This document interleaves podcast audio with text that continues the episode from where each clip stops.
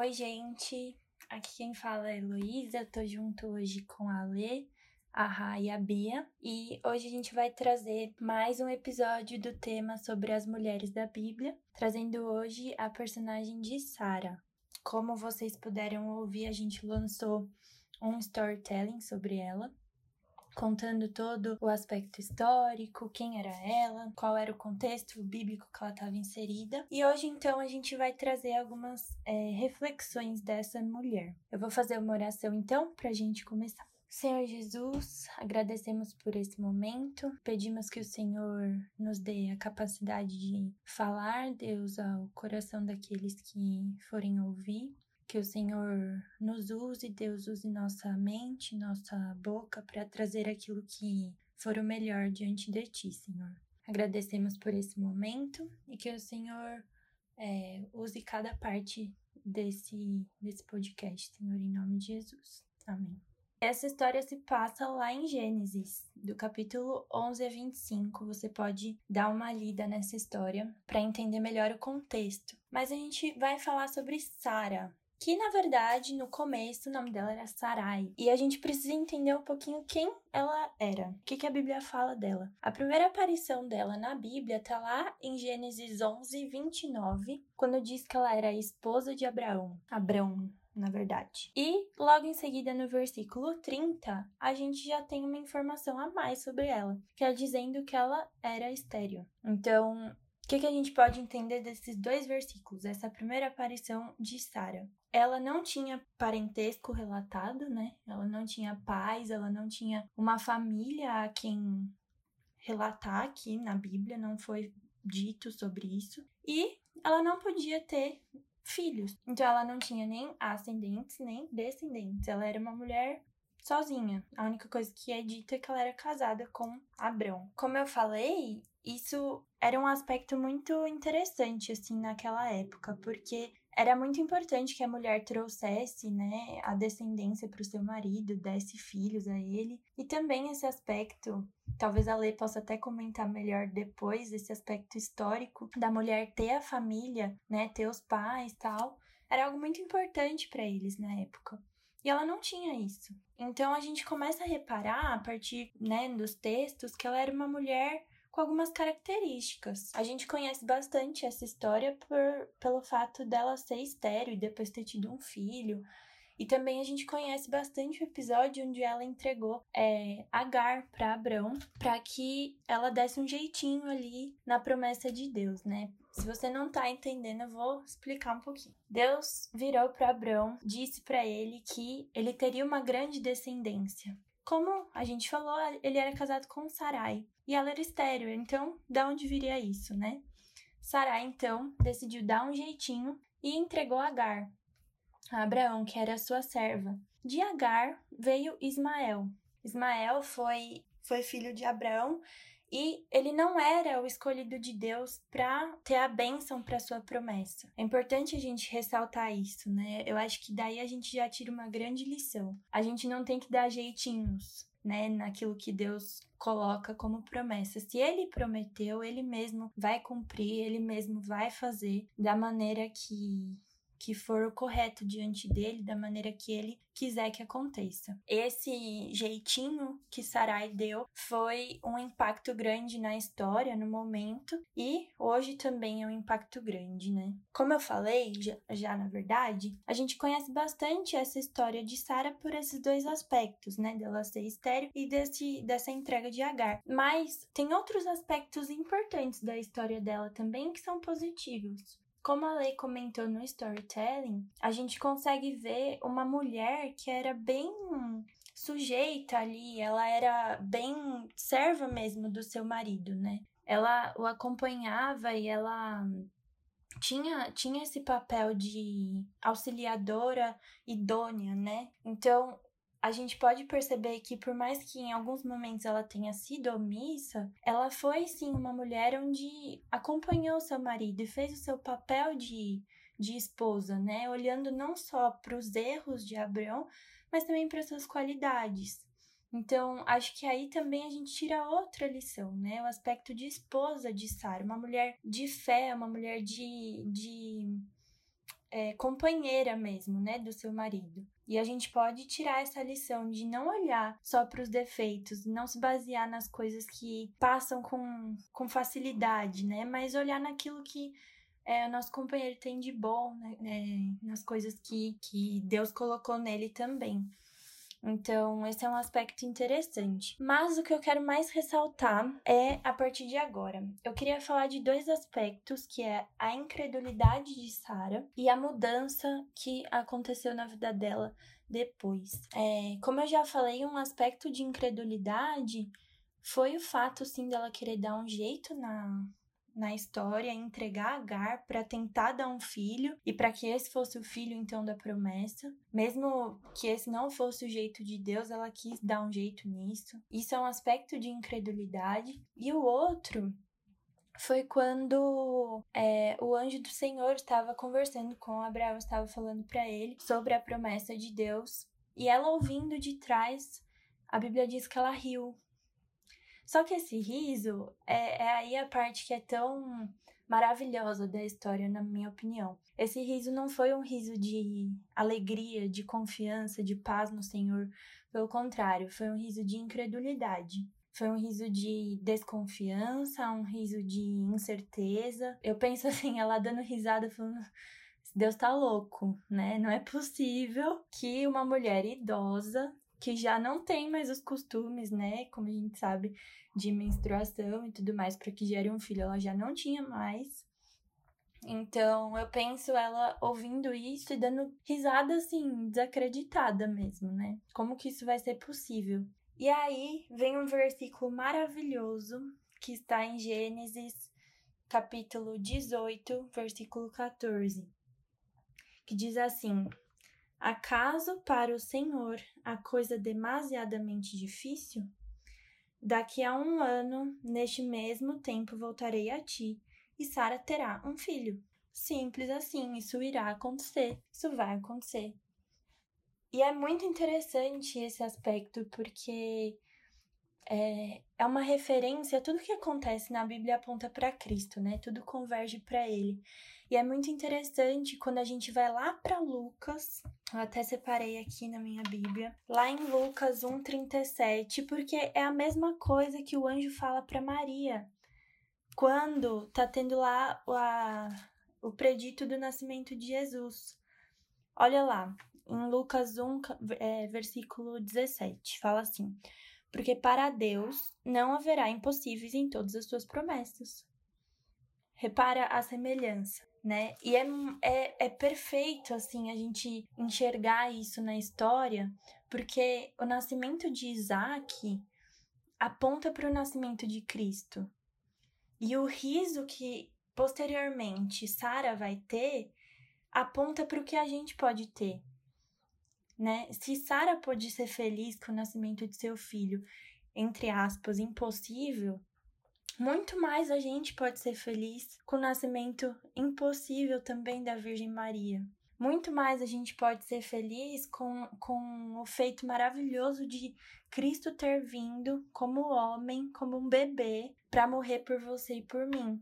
E é aí que, que tudo começa a mudar, porque logo antes desse episódio, quando Sara riu é, de incredulidade, de desconfiança, Deus reforça a sua promessa para Abraão, onde ele inclui Sara. Ele muda o nome dela de Sarai para Sara, dizendo que ela será abençoada com um filho. Lá no versículo 16 do capítulo 17 de Gênesis: Abençoá-la-ei e dela te darei um filho. Sim, eu abençoarei, e ela se tornará, ela se tornará nações. Reis de povos procederão dela. Olha que fantástico! Essa promessa é cumprida assim em Isaac quando ele nasce, tanto que ele é o filho da alegria, né? Mas é posteriormente perfeitamente cumprida em Cristo. Porque de, de Isaac, de Sara, vem a descendência, a genealogia de Cristo. Tanto que lá na frente, até se você for ler Lucas, você vai enxergar isso. Você vai enxergar, inclusive, a promessa de Abraão sendo citada. É, é magnífico, assim, a gente notar como a história escrita na Bíblia se encaixa perfeitamente, se completa e se constrói em Cristo. tudo que acontece converge para ele. E a Bíblia não é um, um monte de histórias desconectadas, né? É um quebra-cabeça que no final forma a imagem de Cristo e forma o plano da redenção perfeito. Bom, como eu tinha dito então, o riso de Sara se transformou com o nascimento de Isaac. E é essa a lição que eu queria trazer assim mais essencial. O riso, o impossível de Deus se tornando possível. E abrir assim pra gente pensar, para você que tá em casa ouvindo, é, e até para nós, qual é o impossível de Deus na sua vida? O que você acha que é impossível que, se, que aconteça? Talvez seja a mesma situação de Sara. Talvez você não possa ter um filho. Talvez seja um emprego onde você acha impossível de conseguir. E assim, o que eu quero dizer é: não há impossíveis para Deus. Dentro do seu plano perfeito, as coisas acontecem conforme o querer de Deus. Como a gente estava conversando antes, um tempinho, a soberania de Deus e a responsabilidade humana caminham paralelamente, lado a lado. É magnífico a gente pensar nisso, é muito interessante e é muito bom a gente ver que Deus ele vai guiando nossos passos para que os impossíveis se, tornam, se tornem possíveis, né? Para que aquilo que a gente nunca pensou que pudesse acontecer a gente olha e glorifica o nome de Deus porque aconteceu. E eu queria abrir para vocês, assim, para comentar sobre isso, talvez contar uma experiência e para vocês falarem mesmo a respeito disso. E a Heloísa nem falou que ela era belíssima, mas ela era, gente. Sara, ela era filha do Tera, que é o pai de Abraão. Mas ela era filha de uma mulher que não é nem mencionada, como a Elô falou.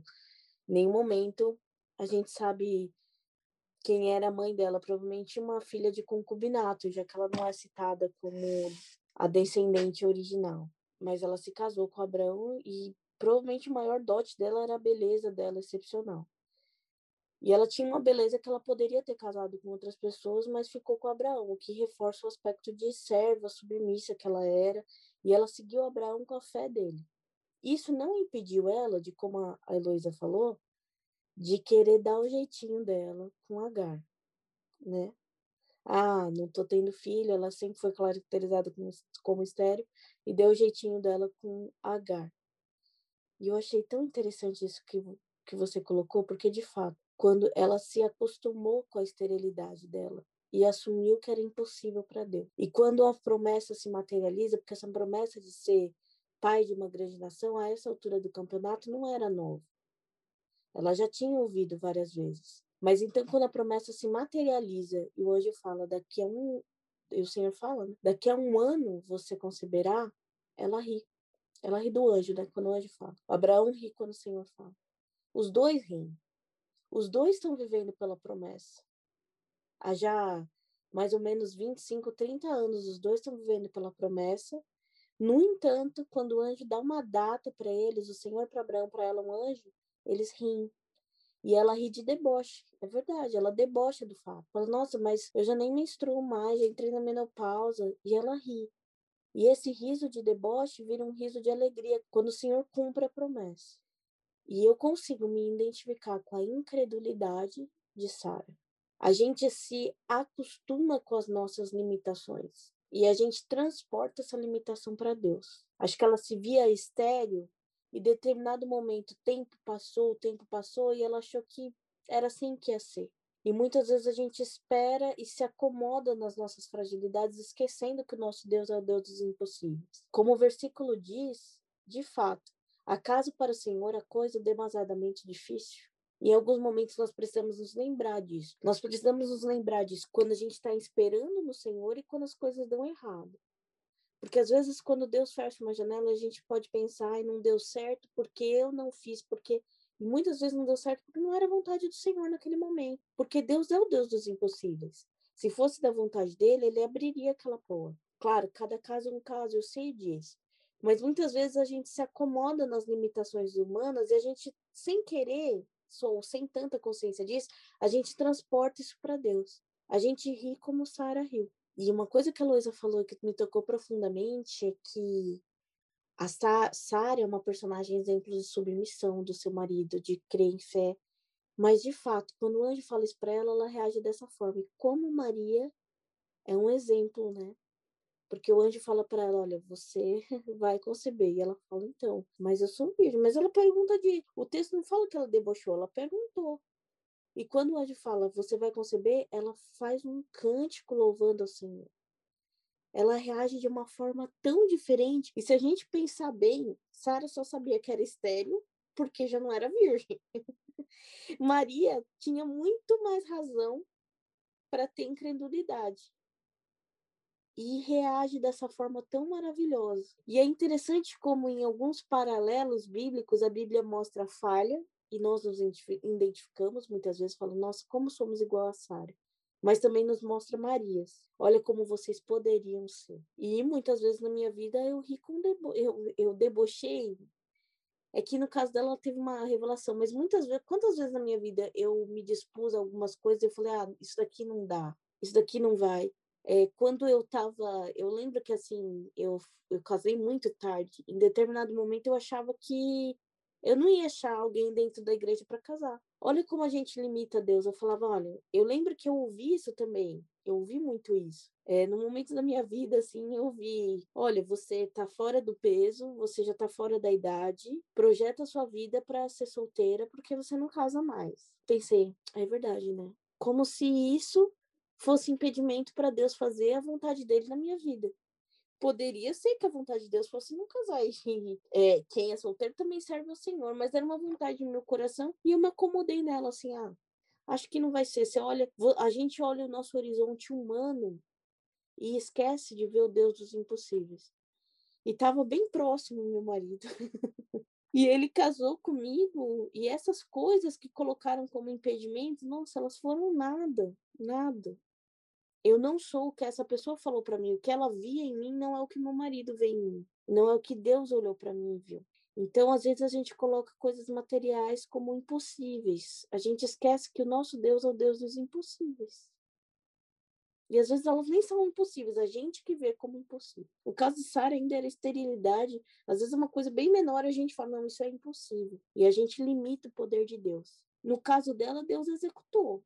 E ela foi do riso de deboche ao riso de alegria, reconhecendo o Senhor nisso. Muitas vezes não é assim que Deus vai agir com a gente. Às vezes a gente vai ter lições mais amargas para aprender a confiar no Senhor, porque o Senhor não, não nos quer rico, casado, não necessariamente essas coisas. O Senhor nos quer santos. E Ele vai trabalhar na nossa vida com sabedoria, do jeito que Ele tiver que trabalhar para nos levar a isso.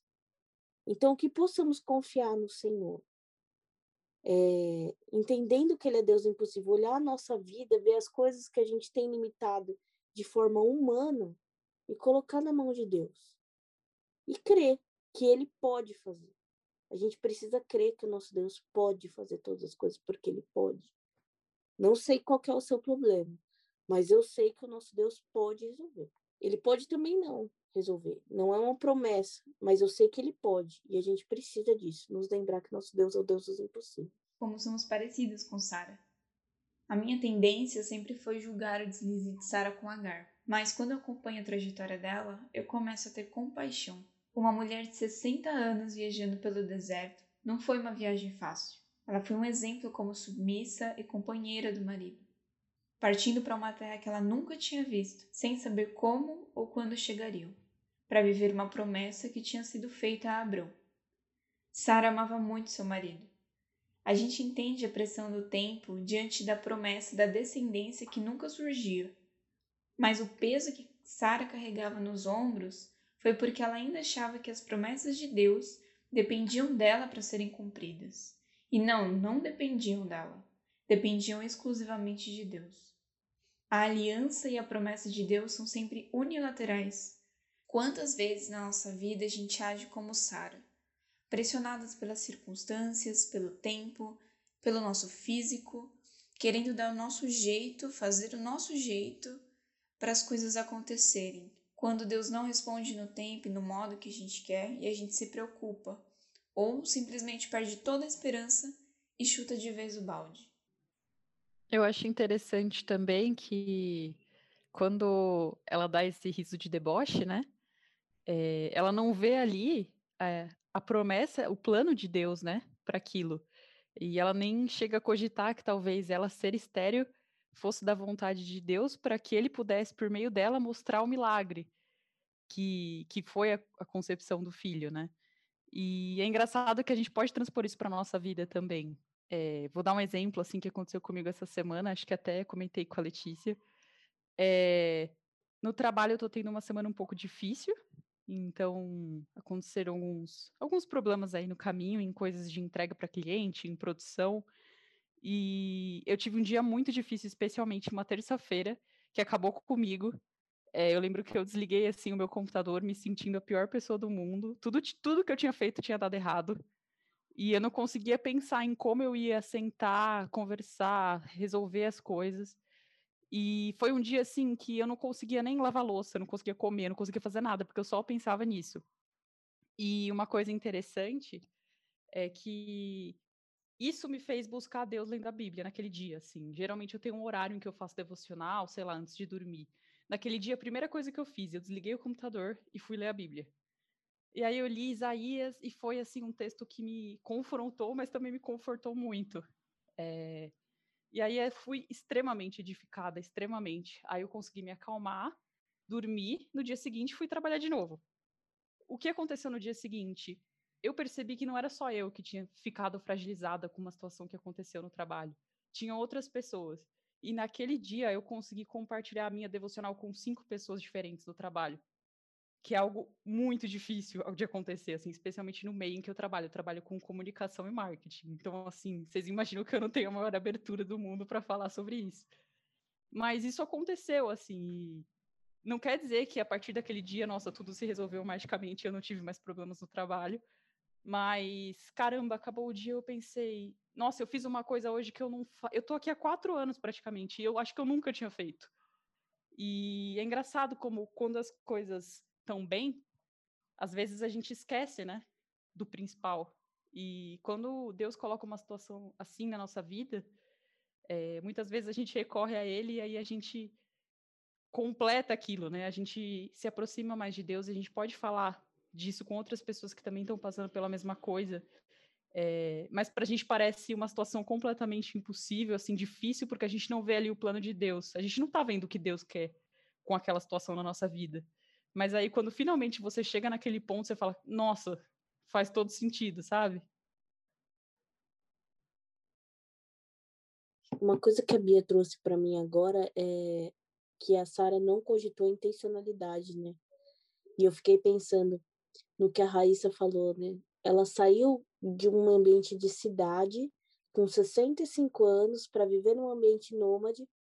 E aqui a gente tem ela 25 anos depois disso, e ela permaneceu firme nessa promessa, ela permaneceu vivendo com Abraão, já Abraão, ela permaneceu firme nessa promessa, porque ela a Bíblia deixa muito claro que a hora que ela quisesse, ela tinha outro cara. Isso, parece isso muito claro.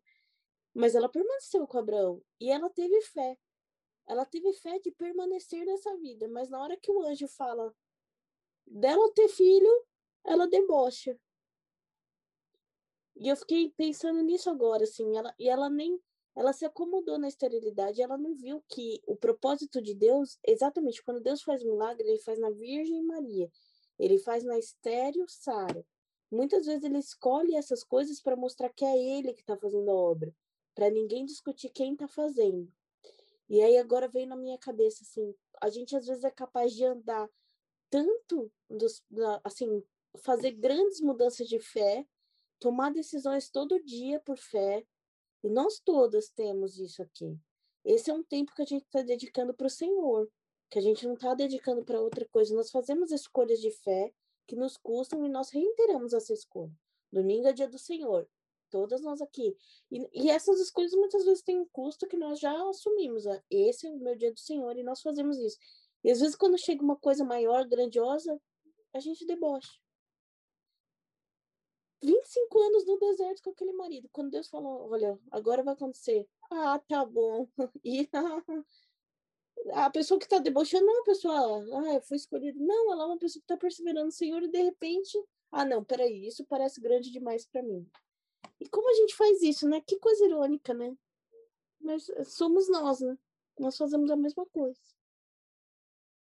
Que bom que a gente pode compreender que não depende de nós para que os impossíveis de Deus aconteçam. Não depende de nós para que é, os milagres do Senhor venham na nossa vida. E que bom é a gente poder recorrer a Deus, né? Como vocês mesmos disseram, orar ao Senhor e, e ter a quem recorrer mesmo nos momentos de aflição, saber que as coisas acontecem no tempo de Deus, da maneira dele, da forma como ele quiser, com quem ele quiser. E isso é, é um momento assim pra gente aprender e pra gente descansar, né? Como a Rá mesmo falou, tanto peso carregado nos ombros, a gente não precisa disso. Porque o motivo de riso maior veio para nós, que é Jesus. Por isso a gente pode descansar tranquilos, sabendo que o maior milagre, o maior impossível, Deus já fez por nós. Então, que isso possa ser bênção na nossa vida.